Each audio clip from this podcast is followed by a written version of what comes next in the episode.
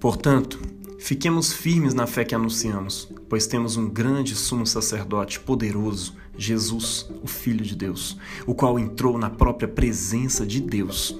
O nosso grande sacerdote não é como aqueles que não são capazes de compreender as nossas fraquezas. Pelo contrário, temos um grande sacerdote que foi tentado do mesmo modo que nós, mas não pecou.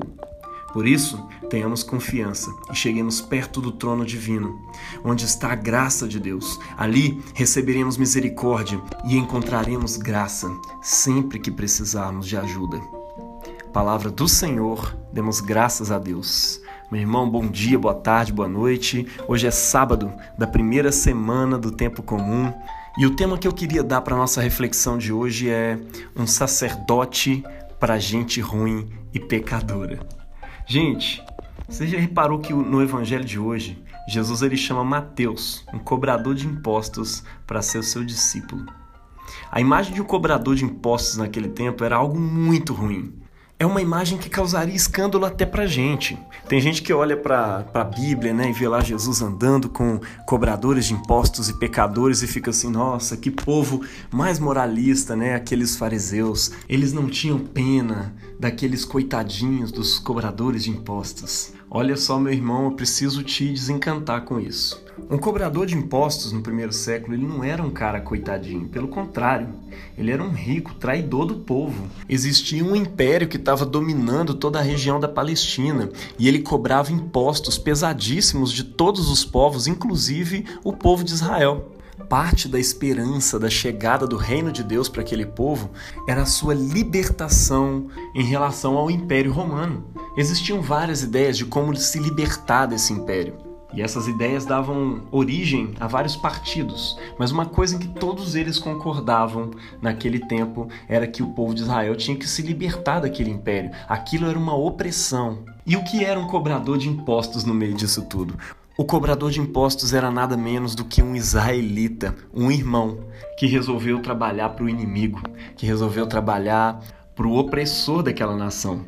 E isso era motivo para esses caras serem odiados pela nação. E não somente pela nação, muitos deles eram deserdados pelos seus pais. E diante de tanta coisa ruim, tinha que ter uma compensação.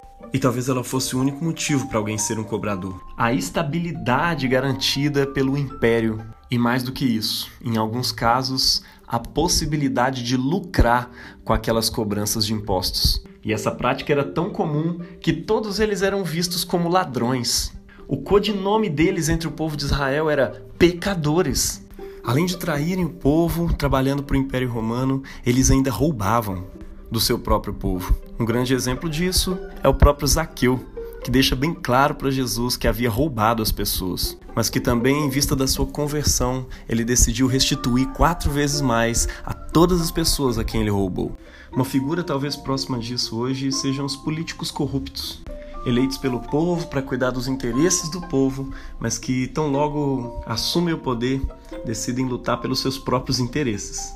Resumindo, cobradores de impostos era gente ruim. Os fariseus tinham razão para se escandalizar com aquilo. Como é que a solene palavra de Deus pode ser jogada assim como pérolas aos porcos? Mas o que eles desconheciam, ou talvez não quisessem reconhecer, é que a palavra de Deus é viva, que essa palavra é indomável, incapaz de ser detida por eles mesmos.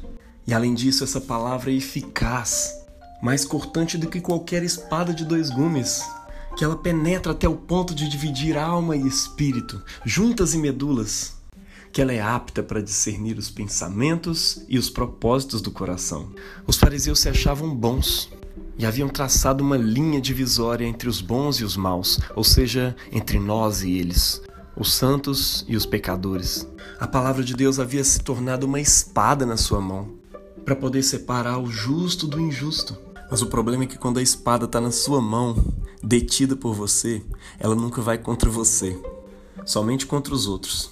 Quantos de nós, né, meu irmão, olhamos para nós mesmos e achamos que nós não precisamos de ser feridos pela palavra? E eu já estou bem, quem precisa são eles. E aqui a gente nota duas disposições diferentes frente à palavra de Deus.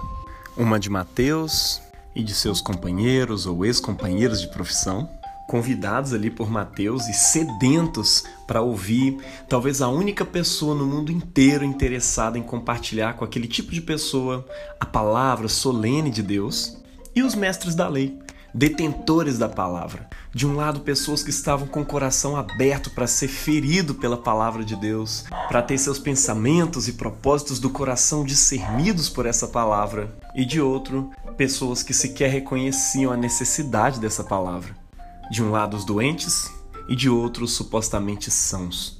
É por isso que Jesus conclui o evangelho de hoje dizendo que os sãos não precisam de médico, mas sim os doentes. E traduzindo isso para não ficar mais nenhuma dúvida, ele diz: Porque eu não vim para chamar os justos, mas sim os pecadores.